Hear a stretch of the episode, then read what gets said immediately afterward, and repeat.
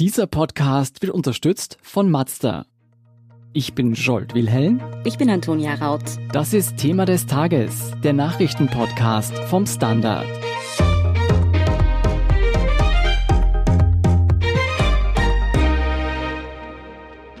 Fußballlegende Diego Maradona ist tot.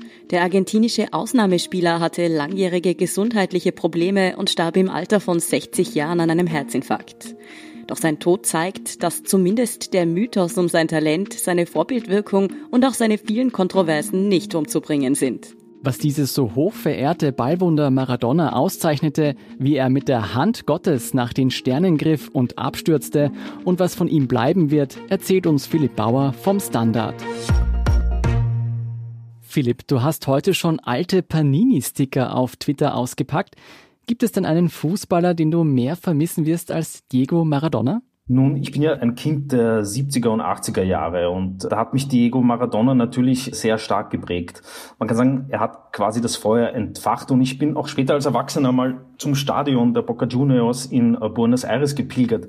Mein Sohn trägt ein Maradona-Dress aus Neapel. Also er war wirklich ein Typ, der Begeisterung auslösen konnte und pure Leidenschaft und pure Begeisterung verkörpert hat. Gibt es Kicker, die ich mehr vermissen würde als ihn? Ja, vielleicht einen, der lebt aber noch, deswegen möchte ich jetzt nicht unbedingt seinen Namen nennen und ich wünsche ihm noch ein, ein langes Leben. Ja. Reimt er sich auf Lele? Äh, nein. Philipp, wer in Sachen Sport bisher eher unter einem Stein gelebt hat, so wie der Scholt und ich, warum ist Maradona denn so eine gigantische Fußballikone geworden? Er war definitiv einer der besten Fußballspieler aller Zeiten. Ich glaube, da gibt es einfach keine zwei Meinungen. Ein Jahrhunderttalent, der präzise Pässe spielen konnte, unglaubliche Spielintelligenz hatte, ein Edeltechniker, ein Anführer, also wirklich alles mitgebracht, was ein Fußballer haben muss. Und er hat bei der WM 1986 in Mexiko wirklich alles an sich gerissen und die Geschichte dieses Turniers quasi im Alleingang geschrieben. Und das gab es im Fußball nicht oft. Und die Geschichten, die dort in Mexiko geschrieben wurden, die sind mehr als nur Sport, das sind popkulturelle Ereignisse gewesen. Weltkulturerbe, sage ich.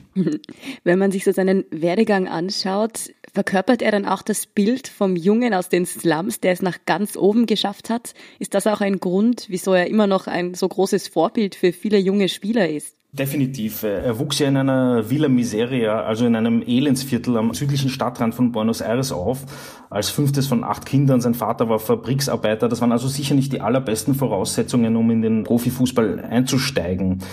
Aber er war quasi der Auserwählte, kann man sagen, ordnete dem Fußball alles unter, wurde entdeckt und dann gab es eigentlich nur noch den Weg nach oben. Und trotz aller dieser Erfolge ist er seinen Wurzeln ja immer treu geblieben und er war eigentlich immer näher am Proletariat als an den Bürgerlichen. Er hat sich in Neapel dann später auch definitiv wohler gefühlt als in Barcelona. Mhm. Das Erste, was vielen zu Maradona einfällt, ist ja natürlich diese Hand Gottes. Beschreib für uns nochmal, was damals passiert ist. Also das war 1986 bei der Fußballweltmeisterschaft im Viertelfinale. England und Argentinien sind dort im Aztekenstadion aufeinander getroffen und Maradona erzielte das 1 zu 0 mit der Hand. Und er hat das wirklich sehr gefinkelt gemacht, nämlich so, dass man fast hätte glauben können, er hätte das Tor mit dem Kopf erzielt. Und dieser Finte ist der Schiedsrichter ja auch aufgesessen. Und er hat eigentlich nachher nie wirklich Reue gezeigt. Also er sah das tatsächlich als gerecht und quasi Gott gewollt an. Und der Begriff Hand Gottes kommt ja aus seinem Zitat nach dem Spiel, wo er sagt, es war ein bisschen Maradonas Kopf und ein bisschen die Hand Gottes. Aber wer die Bilder kennt, weiß natürlich, es war eigentlich ausschließlich die Hand Gottes. Und zum Glück, muss man sagen, gab es damals noch keinen Videobeweis, weil sonst wäre diese ganze Geschichte nach zehn Sekunden erledigt gewesen. Und so sitzen wir jetzt hier ein paar Jahrzehnte später und reden noch immer darüber. Mhm. Es ist natürlich auch die schönste Umschreibung für ein schweres Foul. Wieso hat denn dieses Foul den Mythos um Maradona noch mehr befeuert? Weil er auch neben all seinen spielerischen Fähigkeiten ein ausgekochtes Schlitzohr war. Ja? Und das hat natürlich auch seinen Reiz und wir mögen ja auch alle ein bisschen das Böse. Und in diesem Spiel hat er ja noch dazu dieses unglaubliche Solo, dieses Tor des Jahrhunderts hingelegt. Und in Summe war dieses Spiel gegen England von Maradona einfach ein Auftritt für die Ewigkeit, der sich ins kollektive Gedächtnis aller Fußballfans weltweit eingebrannt hat.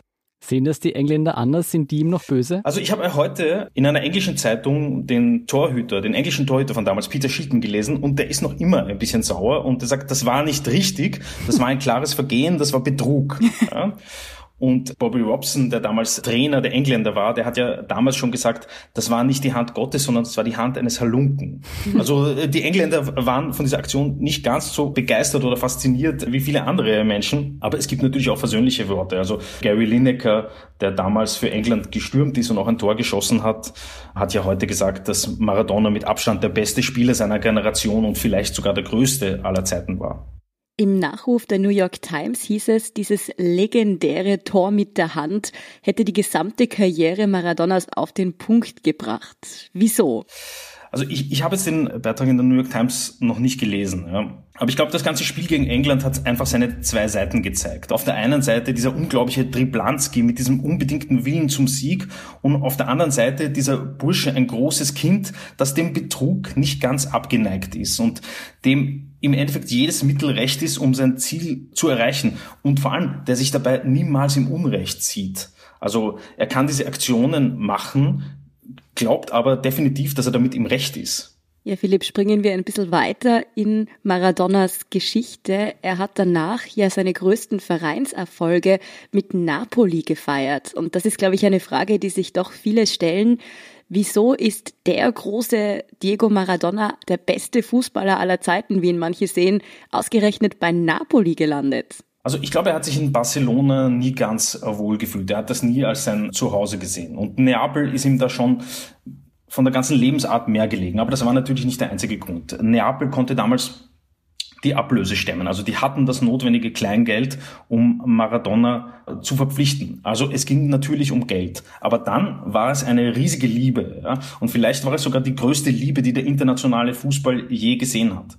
Maradona hat zwei Meistertitel nach Neapel geholt, den Sieg um UEFA Cup. Also Erfolge, die die Stadt in dieser Form noch nie gesehen hat. Und da geht es ja um viel mehr. Es geht ja nicht nur um sportlichen Erfolg, sondern es geht dann auch darum, dass der arme Süden Italiens den reichen Norden in die Knie gezwungen hat. Und Maradona hat das Kraft des Fußballs, Kraft seiner unglaublichen Fähigkeiten möglich gemacht. Also das ist schon eine riesige Geschichte. Und wenn man heute durch Neapel geht, dann gibt es einen Schrein neben dem anderen. Also Maradona ist nicht nur Fußball, er ist der Schutzheilige dieser Stadt, könnte man sagen.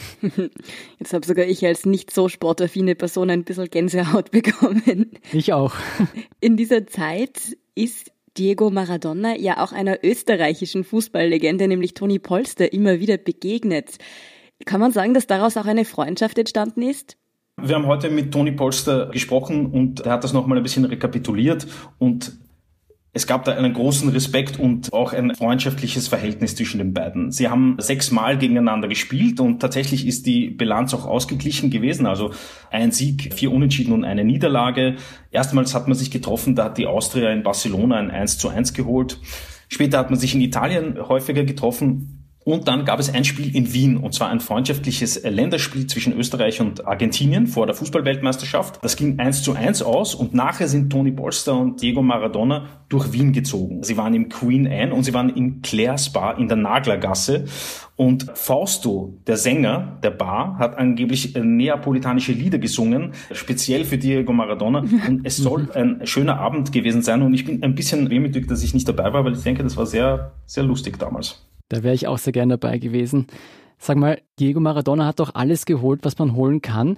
Kann man einen Zeitpunkt festmachen, an dem das Ende Maradonas großer Karriere als aktiver Spieler nicht mehr abzuwenden war? Ja, da gibt es einen ganz klaren Zeitpunkt und das war die Fußballweltmeisterschaft 1994 in den USA.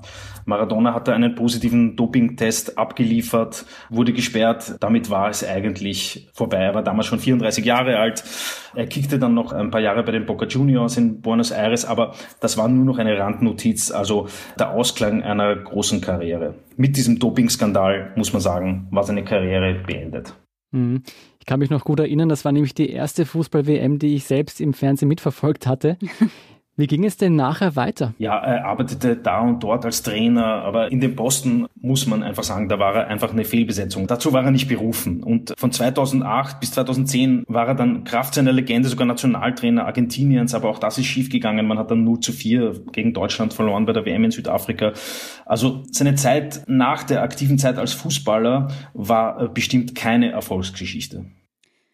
Ja, so bewegt wie Maradonas Karriere war auch sein Privatleben. Ich habe das heute auf Wikipedia nachgelesen und dort wird allein von acht Kindern geschrieben, aus mehreren Beziehungen, drei davon allein von Kuraufenthalten, die er auf Kuba verbracht hat. Was würdest du sagen, hat Maradona nach seiner Karriere ausgezeichnet? Von der Bildfläche verschwunden ist er ja nie wirklich. Ja, er war immer wieder präsent, oft als quasi Maskottchen der argentinischen Nationalmannschaft. Zumeist schienen seine Auftritte doch etwas illuminiert zu sein. Also ich glaube, er hat nicht viel ausgelassen. Man erinnert sich auch an seine Kontakte natürlich zu Fidel Castro und zu Evo Morales. Oft hatte es den Anschein, als wäre er vielleicht politisch etwas naiv. In Summe hat er natürlich nach seiner aktiven Zeit kein sehr gutes Bild abgegeben. Zwar immer ein großes Herz bewiesen, aber dann doch auch den Reiz von Drogen und Alkohol schon sehr oft erlegen. Ja, und am gestrigen Mittwoch, dem 25. November 2020, wurde bekannt gegeben, dass Maradona mit 60 Jahren an den Folgen eines Herzinfarkts und langjähriger gesundheitlicher Probleme verstorben war. Wenn man auf dieses bewegte Leben zurückblickt, was bleibt von Maradona zurück? definitiv ein Mythos, eine Legende, die er schon zu Lebzeiten war. Also dafür hätte er jetzt nicht sterben müssen, um, um diesen Rang zu erreichen. Und das wird dann von ihm übrig bleiben. Die Eskapaden und so sind angesichts seiner unglaublichen Karriere, zumindest für mich eine Randnotiz. Und man sieht das ja auch an den Reaktionen, die es jetzt weltweit gibt. Also es ist in allererster Linie ein großes Dankeschön für tolle Zeiten und Begeisterung für all das, was Maradona im Sport bewirkt hat. Und natürlich bleibt auch ein bisschen die Frage, müssen Sportler denn überhaupt immer gute Vorbilder sein? Ja? Mhm. Also darüber könnte man es lange diskutieren, aber meine Antwort ist nein. Ich denke nicht, dass das so sein muss. Philipp, der Fußball hat sich seit Maradonas Glanzzeiten auch extrem weiterentwickelt, muss man sagen. Spieler wie Lionel Messi und Cristiano Ronaldo gelten für viele Experten als die besten Fußballer, die es je gab. Was unterscheidet einen Maradona jetzt von ihnen? Ist so eine Mystifizierung von einem Fußballer heute überhaupt noch denkbar? Oder bleibt Maradona gemeinsam mit vielleicht dem großen Pelé auf Ewigkeiten einzigartig? Ich glaube, es sind einfach andere Zeiten und so viele Skandale und Fehltritte, wie sich Maradona vielleicht schon in seiner aktiven Zeit erlaubt hat, würden heute nur noch schwierig durchgehen. Und jetzt im Vergleich zu den Großen der heutigen Zeit hat Maradona natürlich wesentlich mehr Ecken und Kanten gehabt und das mögen wir dann als Zuschauer dann doch, dass da auch sehr viel Menschliches durchdringt. Einfach nicht so allglatt, sondern mit vielen Höhen und Tiefen auch menschlich. Das macht die ganze Geschichte natürlich sehr spannend und ich denke, man wird auch eines Tages ganz bestimmt, also das steht ja völlig außer Zweifel, einen Messi oder Ronaldo vermissen. Sie werden dem Fußball fehlen, aber ich denke doch in einer anderen Art als Diego Maradona. Mhm.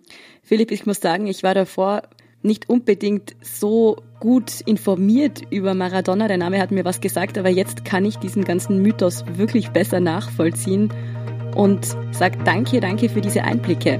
Philipp Bauer. Danke, ich bedanke mich. Danke sehr. Wir sind gleich zurück.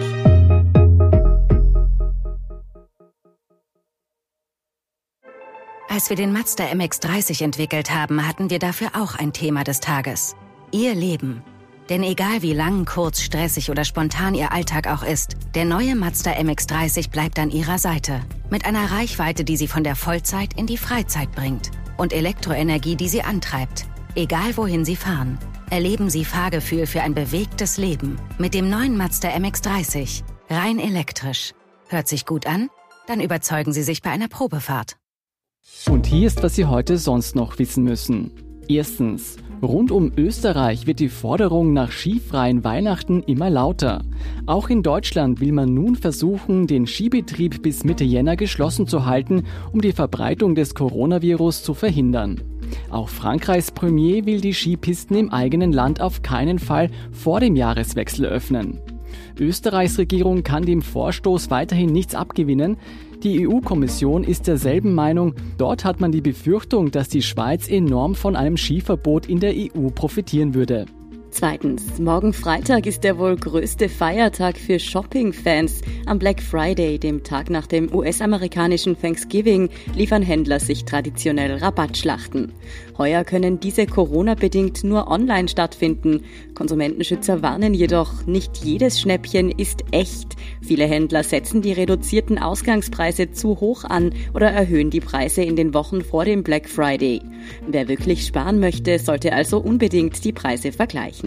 Und drittens, laut einer Online-Umfrage wollen zwei Drittel der Österreicher Weihnachten trotz der Pandemie wie immer feiern.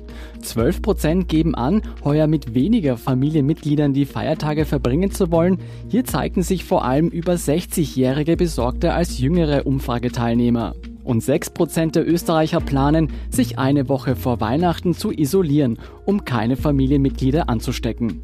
Mehr dazu und die aktuellsten Informationen zum weiteren Weltgeschehen liefert Ihnen wie immer der Standard.at. Um keine Folge von Thema des Tages zu verpassen, abonnieren Sie uns bei Apple Podcasts oder Spotify. Unterstützen können Sie uns mit einer 5-Sterne-Bewertung und vor allem, indem Sie für den Standard zahlen. Alle Infos dazu finden Sie auf abo.derstandard.at und dst.at supporter. Danke für Ihre Unterstützung. Ich bin Scholt Wilhelm. Ich bin Antonia Raut. Baba und bis zum nächsten Mal.